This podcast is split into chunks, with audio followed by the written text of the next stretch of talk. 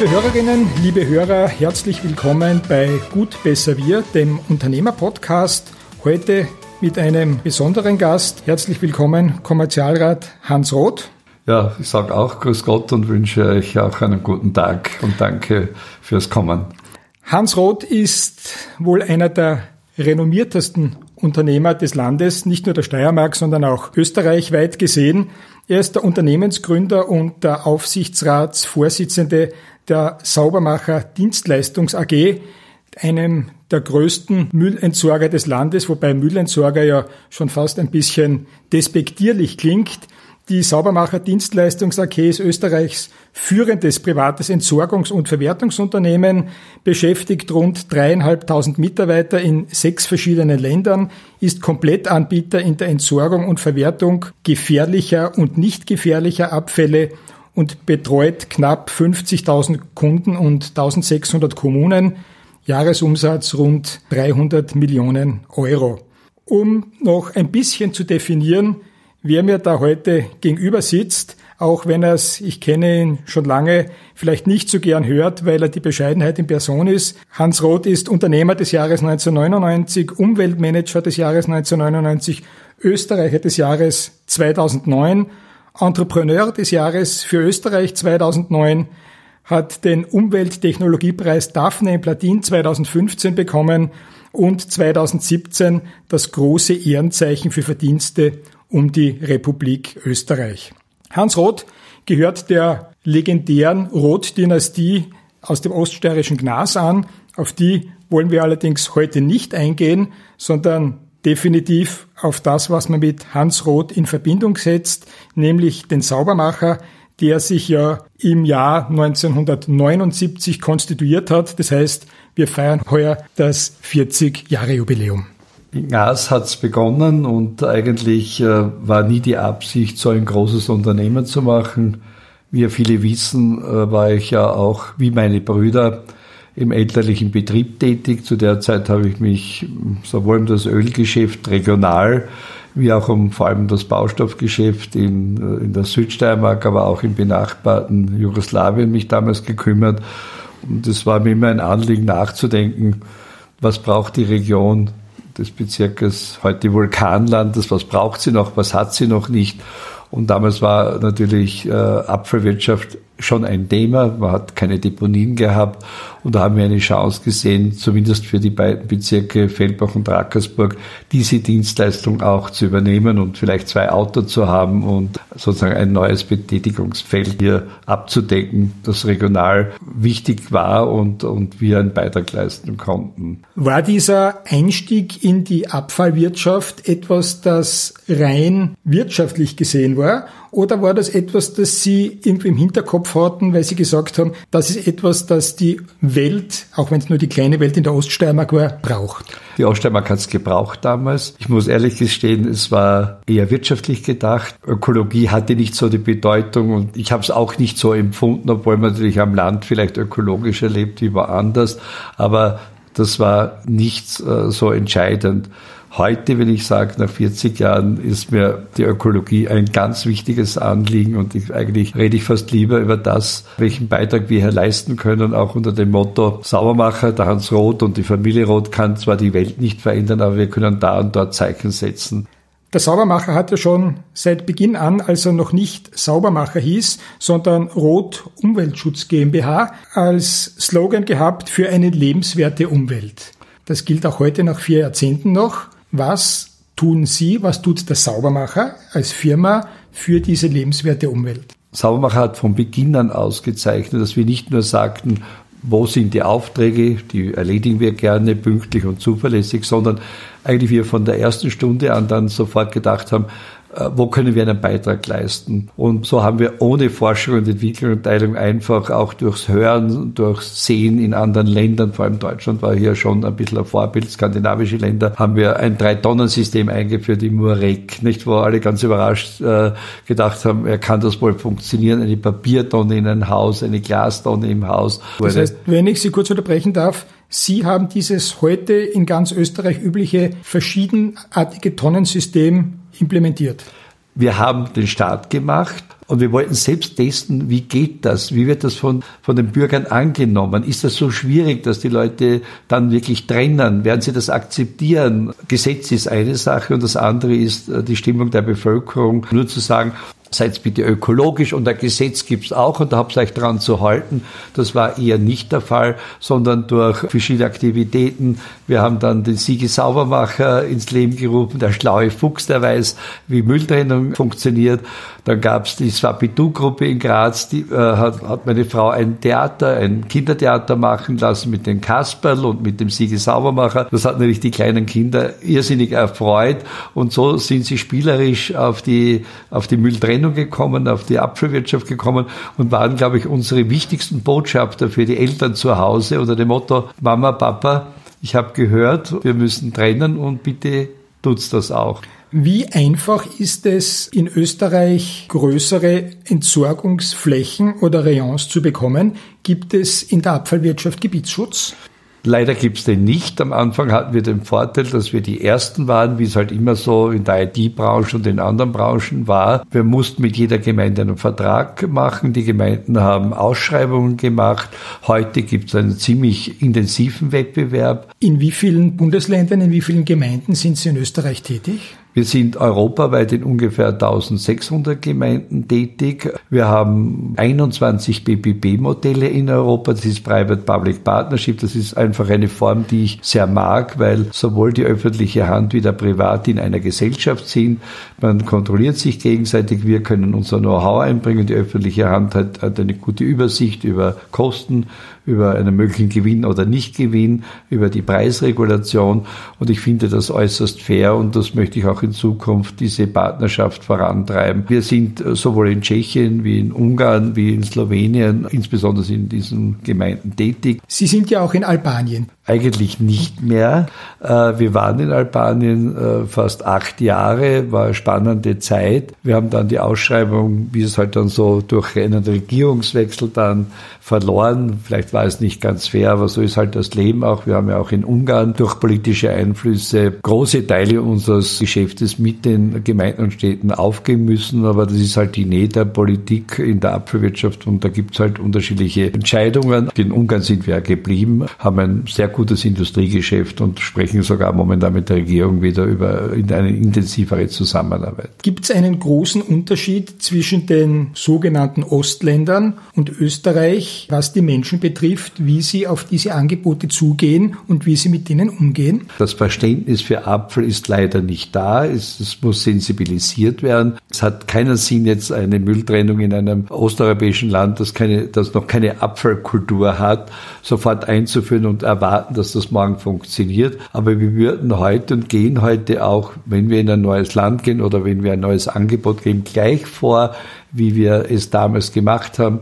Sanierung einmal einer Deponie, Einführung einer getrennten Sammlung ganz einfach mit Papier, Glas, mit den einfachsten Dingen und dann Step by Step. Wenn man auf Ihre Website geht, gibt es dort ein Unternehmensporträt und dieses Unternehmensporträt hat 76 Seiten. Warum ist das so umfangreich was gibt's vom Saubermacher auf diesem Porträt oder in diesem Porträt mhm. alles zu wissen? Erstens äh, sind wir sehr vielseitig, wollten äh, einfach ein Gesamtanbieter für die Gemeinden sein. Das ist der eine Aspekt. Das andere, dass wir im Unternehmensporträt auch aufzeigen wollten, unsere Lebenswerte, was uns wichtig ist. Und da gibt's ja drei wesentliche.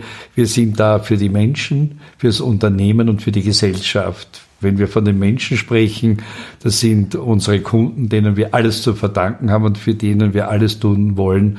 Dann sind es die Mitarbeiter, denen wir wahnsinnig viel zu verdanken haben. Ihnen möchte ich jeden Tag vermitteln oder wir alle möchten Ihnen vermitteln, dass Saubermacher ihre zweite Familie ist, neben der Familie, die sie sonst noch haben. Und ich fühle mich da auch ein bisschen verantwortlich für sie. Daher gibt es auch die MyGuides bei uns und Helping Hands, einen Verein, der die sozial Schwachen sowohl finanziell wie auch gesundheitlich und in anderen Bereichen des Lebens unterstützt. Das dritte ist dann unsere gesellschaftliche Verantwortung. Das sind ökologische Aktivitäten, sei es den Mount Everest zu reinigen, wo wir mit Wolfgang Fasching einen wirklich tollen Partner gefunden gefunden haben, der damals erstmalig auf dem Weg hinauf den Mount Everest gereinigt hat. Natürlich bei seiner Expedition konnte er den Berg nicht reinigen, aber nachdem er oben war und wir das verkündet haben, haben viele Organisationen weltweit auch das Ziel gehabt, hier einen Beitrag zu leisten. Oder heuer die Aktion Blühendes, äh, Summendes Steiermark oder Niederösterreich und Wien mit dem Naturschutzbund zusammen,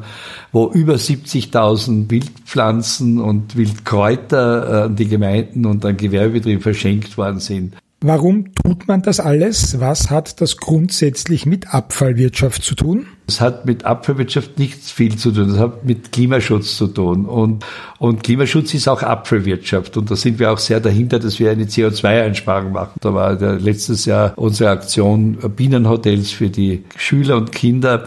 Lieber Freund, äh, Herr Gucki, hat dann in den Schulen diese Bienenhotels zusammengebaut, hat den Kindern auch erklärt, und da war schon so manches Aha-Erlebnis. Die Bienen betreffend, da gab es ja einen Film mit einem Schauspieler, der eine Legende ist im österreichischen Fernsehen. Karl Merkans, der auch den Film Der Bienenkönig in Wildon gedreht hat und wie es sich halt so ergeben hat, ist man auch an uns herangetreten, dass es eigentlich dann eine wirklich gute Ergänzung war, dass der Film fertig war. Wir selbst eine große Freude hatten, weil es genau zu uns gepasst hat und auch zur Erziehung der Kinder und eben die vordere Seite der Apfelwirtschaft beleuchtet hat. Wie umweltbewusst leben Sie? Was machen Sie, was als Vorbild für andere dienen kann?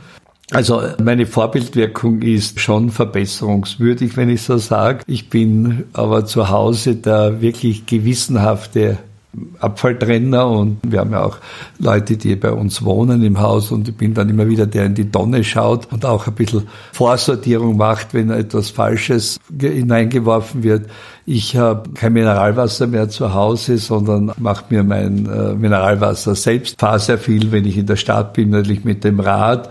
Bin in der Beziehung schon äh, jetzt ziemlich ein Vorbild geworden und nehme da schon ziemlich Rücksicht. Was denken Sie, wenn Sie hören, dass ein Wal mit Plastik im Magen gestorben ist oder dass man jetzt am Boden des Marianengrabens Abfall gefunden hat?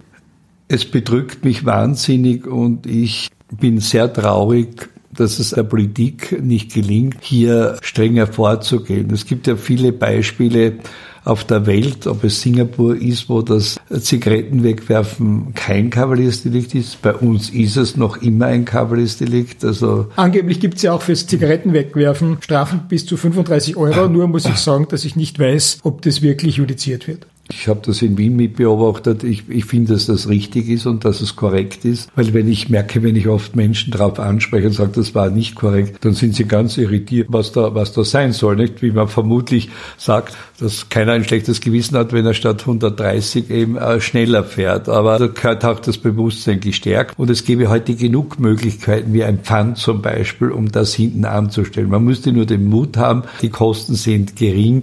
Und ich kann nur hoffen, so wie auch bei der CO CO2-Einsparung, das zum Beispiel mit elektrischen Müllwagen zu fahren, obwohl die nicht noch jetzt ganz ausgereift sind, mit äh, elektrischen Aufbauten, wo kein Lärm mehr ist, in Wahrheit nur drei bis fünf Euro im Jahr mehr kosten würden dem einzelnen Haushalten. Das sind ein paar Cent im Tag. Mir tut's weh und ich kann nur hoffen, dass es bald eine starke Trendumkehr gibt und jeder seinen Beitrag leistet. Sie sind seit vier Jahrzehnten in der Abfall- und Entsorgungsindustrie tätig. Ist die Müllwirtschaft eigentlich ein schmutziges Genre? Ich lade alle äh, Leute ein. Jeden Dienstag gegen Anmeldung gibt's Führungen in der Buchstraße, der größten von Österreich, wo man sehen kann, wie aus dem Abfall, den die Leute in die Tonne geben, 14 Sorten äh, verschiedene Kunststoffe aussortiert werden, die einem Recyclingprozess zugeführt werden oder in Retznei, unserem Ersatzbrennstoffwerk, wie Brennstoff produziert wird, der statt Kohle, die früher mal aus Südafrika via Koper nach Retznei gekommen ist, man muss sich das einmal vorstellen, und dort nur dazu gedient hat, den Ofen warm zu halten. Und das geht jetzt mit Brennstoff. Wenn Sie das jetzt sagen, ich war einmal in der Buchstraße bei ja. einer derartigen Führung dabei mit einer Schulklasse und als die Schulklasse hineinkam, haben ein paar Kinder gesagt, ma, da stinkt's. Und der Angestellte ihres Unternehmens hat dann gar nicht freundlich gesagt, das ist der Dreck, der von euch allen kommt. Das ist bei den äh, Kindern dann durchaus ein bisschen hängen geblieben. Die haben sich ein bisschen geniert. Und ich glaube, wenn man bei ihnen durch diese Anlage geht, kommt man durchaus geläutert heraus. Man hat einen ganz anderen Zugang als vorher, bevor man sich das Ganze anschauen konnte. Genau, es hat auch den Sinn, diese gläserne Fabrik und die vielen Besuche um einfach ein besseres Verständnis zu finden. Da haben Sie gesehen, welche Mühe man sich gibt, um das wirklich in 14 Sorten, muss sich das einmal vorstellen, ein Gemisch von Beta in Blau, Weiß, Grün und dann kommt schön mit einem Reinheitsgrad von 97 Prozent eine weiße Bettflasche, eine blaue und eine grüne heraus. Auch, was ich besonders erwähnen möchte, mit steirischer Technologie. Eine ihrer Visionen lautet Zero Waste, also gar keinen Abfall mehr zu hinterlassen. Wenn man jetzt ein bisschen provokant wäre, würde man sagen, wenn es keinen Abfall mehr gibt, dann gibt es nichts mehr zu entsorgen, dann gibt's oder dann braucht man keinen Saubermacher mehr. Das heißt, Sie agieren mit dieser Vision ja gegen Ihr eigenes Unternehmen, oder? Wir wollen keinen Abfall. Wir wollen Ressourcen schonen und Ressourcen rausholen, schauen uns jeden Apfel an, jeden Tag und wollen einfach die Recyclingquote erhöhen. In der Steiermark liegen wir, wenn wir den Gesamtapfel anschauen, schon über 65 Prozent wird schon recycelt. Der Steiermark gehört dazu einer der führenden Länder Europas, kann ich einmal sagen, die Region. Wir beschäftigen uns nicht mit der Frage, ob wir dann irgendwann einmal arbeitslos sind. Wir haben die gesellschaftliche Verantwortung, hier einen Beitrag zu leisten. Wenn wir alles recyceln könnten, wäre es auch ein sehr spannendes und schönes Projekt mit Zero Waste. Sie waren, glaube ich, verantwortlich für die erste Elektrotankstelle der Steiermark. Sie haben den ersten Biodiesel-LKW eingesetzt. Und jetzt gibt's wieder so ein Leuchtturmprojekt, die Smart Waste Tonne. Ja. Was ist das?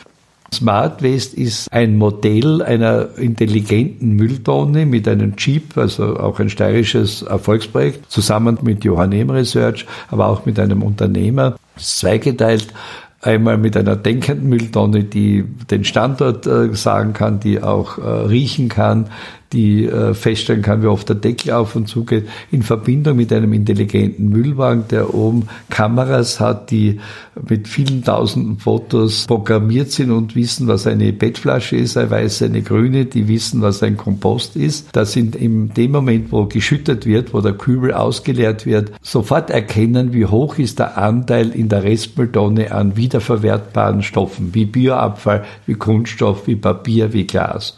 Und das meldet er über die Tonne. Und was das Interessante an diesem Modell jetzt ist, allein schon die Ankündigung, dass wir das tun, als wir die Tonnen aufgestellt haben, haben sich ähnlich wie bei diesen Smileys bei den Kindergarten, wo jeder, jeder hinfährt und eigentlich jeder bremst, obwohl er weiß, dass kein Radar dahinter ist, aber er fühlt sich halt einfach adapt und sagt, ich muss jetzt langsam fahren. Auch das so, das Bewusstsein stärkt eben, der erinnert mich, wenn ich nicht gut trenne und da passe ich jetzt besser auf, sind die Quoten gleich um 20 Prozent zurückgegangen und es wäre der nächste Schritt, die teilweise oft verböhnte digitale Welt auch äh, für die Apfelwirtschaft gut zu nützen.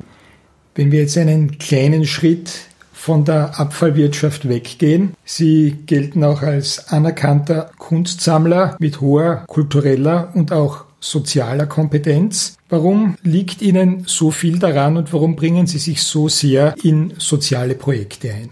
Da muss man jetzt unterscheiden zwischen wirklich soziale und, und künstlerische. Einmal war meiner Frau Kunst immer wichtig und auch das Theater und die Musik. Ich vielleicht damals noch nicht so. Mittlerweile haben wir selbst einen Sohn und äh, leben selbst, was es bedeutet, Künstler zu sein. Äh, er lebt in New York und in Wahrheit ist es dann gleich schwierig auf einer anderen Ebene, wie es so manchen Künstler in Graz gibt. Ihre Frau hat diesbezüglich ein ganz besonderes Engagement an den Tag gelegt, oder? Dass meine Frau Frau sich da mit Edith Demel bemüht hat, mehr zu tun als nur ein Bild zu kaufen, sondern auch äh, immerhin 120 Künstlern, die meisten aus der Steiermark, zu unterstützen, indem sie im Stift rein waren, die dreiwöchige Klausurtagung gemacht haben und dann immer Ausstellungen machen konnten in der HIPPO und im ORF und ihnen sozusagen die Möglichkeit einer Plattform zu geben, in der Hoffnung, dass sie auch was verkaufen. Das ist ja für Künstler nicht nur ein wirtschaftlicher Faktor, sondern eine Bestätigung ihrer Arbeit. Das war jetzt der künstlerisch-kulturelle Aspekt, aber dann gibt es ja, wie Sie es vorhin schon erwähnt haben, auch noch einen zweiten. Der andere Aspekt ist der soziale Aspekt. Ich komme aus einer Gegend, wo natürlich zum Unterschied früher vielleicht von Graz das Armsein schon mehr ausgeprägt war als vielleicht hier in der Stadt. Ich erlebe es durch unseren Verein Helping Hands und habe alle Bevölkerungsschichten, Migranten im Haus. Wir haben, glaube ich, jetzt aus 14 äh, Ländern Mitarbeiter im Haus und erlebe halt alles, was so in einem Leben einer Familie, einer Person passiert. Da bin ich schon sehr geprägt auch von meiner Familie. Meine Eltern waren da immer großzügig. Am Land gehört es einfach dazu, wie man beim Sportverein ist, bei der Feuerwehr, dass man auch äh, für den Nächsten mehr übrig hat, weil sonst passt es einfach nicht. Und ich glaube, das, das ist mir mitgegeben worden. Und ich meine, ich kann natürlich auch nicht jedem helfen, aber wir haben immer wieder dann Mitarbeiter angestellt, die nirgends einen Job gefunden haben, zumindest dafür ein paar Monate, um ihnen die Chance zu geben, aus einer Position in einer Firma ein Bewerbungsschreiben zu machen, in der Hoffnung, dass sie leichter einen Job kriegen. Und das sehe ich auch als gesellschaftliche Verantwortung wie im ökologischen Bereich.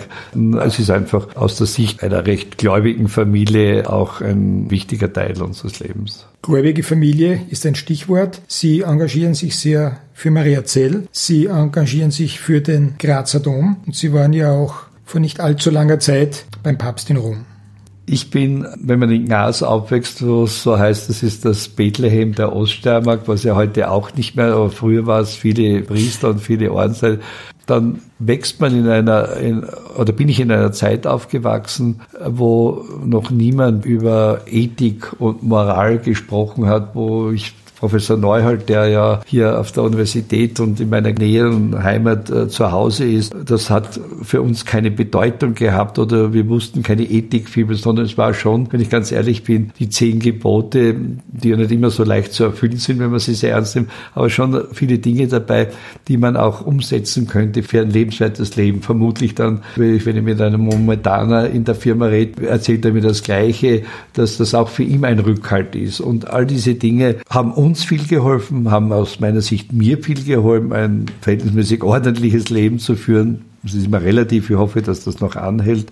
Und auch ein im Unternehmen eine gewisse Fairness zu haben. Und es ist immer die Gefahr, was ist erlaubt, was ist nicht erlaubt, was ist fair, was ist unfair. Das ist immer so ein bisschen Gratwanderung, wo ich selbst überlege, war das jetzt noch fair? Ist das noch in Ordnung? Oder habe ich mich selbst nur etwas eingeredet, fair zu sein und bin es trotzdem? Das ist immer eine Herausforderung. Und daher bin ich schon auch der Kirche, auch wenn ich mit vielen, was da so passiert ist, dann nicht einverstanden bin, aber das wird mich davon einmal nicht abhalten, an die Grundelemente zu glauben und sie zu schätzen und danach zu leben. Und daher gibt sich dann so viele Dinge, wo natürlich ich als Unternehmer, wie die Aktion, wo Heribert Schurz auch viel mitgeholfen hat, Steirer helfen, Maria Zell, es erfüllt mich dann auch ein bisschen mit Stolz. Nicht nur gesagt, wir haben ein paar tausend Euro gespendet, sondern doch viele zu animiert haben, noch schnettige Feste dabei gefeiert zu haben, Benefizfeste mit tollen Menschen wie Otto Schenk, Erika Bluha und vielen anderen auch kennengelernt zu haben. Also ich habe ja vieles zurückbekommen, außer Dankeschön, auch interessante Menschen zu sehen und gleichzeitig was zu helfen und zu tun. Und oft denke ich mir auch, so wie ich schon am Anfang gesagt habe, ich kann die Welt nicht verändern, aber vielleicht, wenn ich was Gutes tue, vielleicht denkt so ein anderer, naja, wenn es der Hans Roth macht, dann mach's ich vielleicht auch. Und wenn ich so ein bisschen ein Türöffner bin da und dort, dann bin ich dankbar, weil es ist nichts Schlimmes, wenn zu kopieren. Ich kopiere ja auch manchmal und andere vielleicht, die mich kopieren. Also gerade in diesen positiven Dingen gefällt mir das ganz gut. Eine abschließende Frage, die, wenn man Ihnen so zuhört und zugehört hat, auf der Hand liegt. Sind Sie mehr Unternehmer, Visionär oder Missionar? Jede Epoche in meinem Leben würde ich die Frage anders beantworten. Wenn ich heute die Frage beantworte, würde ich sagen, wenn du ein guter Unternehmer sein möchtest, so wie man sich's vorstellt, so landläufig, dann musst du eigentlich auch ein guter Visionär und Missionär sein.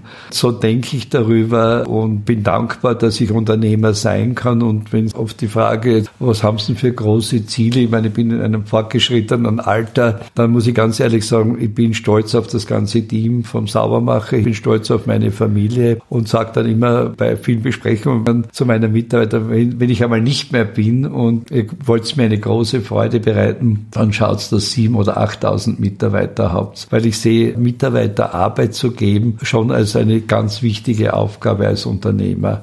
Und das ist eigentlich mein größter Anspruch, weil ich sehe, dass ein Unternehmer in einer Firma, und wir haben vorher gesprochen über die Familie, Unheimliches bewirken kann. Und wenn es gelingt, und es ist, glaube ich, im Haus gut gelungen, dass viele so denken wie ich und auch wieder dann diese Vorbildwirkung in ihrem Bereich haben, das zu nützen. Und wenn man die Welt sich anschaut, und das ist ja auch das Thema, man sagt oft so Land, die Afrikaner, die werden, oder, oder wie es früher mal war, die Albaner, was willst du denn denen, die sind ja alle äh, korrupt und so. Ich habe viele Familien auf dieser Welt, also speziell in Osteuropa kennengelernt und ich muss sagen, ich bin immer überrascht, wie die denken und ich würde oft keinen Unterschied sehen, in welches kleine Dorf ich gekommen bin. Alle wollen sie schauen, dass aus den Kindern, was wir jetzt schauen, dass sie ihre Familie halbwegs gut funktioniert, dass sie Arbeit haben. Natürlich in diesen Ländern die Kinder noch mehr wichtig ihnen sind, dass es ihnen besser geht als ihnen. Also die Menschen sind nicht das Problem. Oft habe ich den Eindruck, dass die, die die Menschen führen, das Problem sind. Und wenn es viele so Betriebe gibt, das lege, lege ich auch Wert, dass in Slowenien, in Ungarn auch Helping Hands überall eingeführt wird. Und wenn viele solche kleinen Inseln sind, wo vorbildhaft gelebt wird, wo Migration kein Thema ist oder kein Hierarchiedenken ist, dann müsste eigentlich die Welt besser funktionieren. Und, und da möchte ich einen kleinen Beitrag leisten.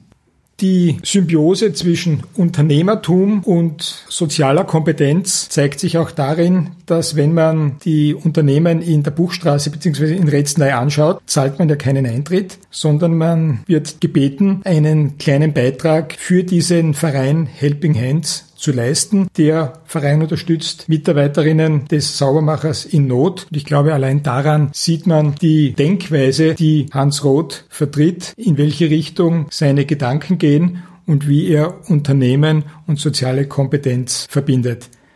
Herr Roth, ich bedanke mich sehr, sehr herzlich, bei Ihnen zu Gast sein zu dürfen. Ich wünsche Ihnen weiterhin alles Gute und möge es viele Unternehmer Ihres Schlages in diesem Land geben.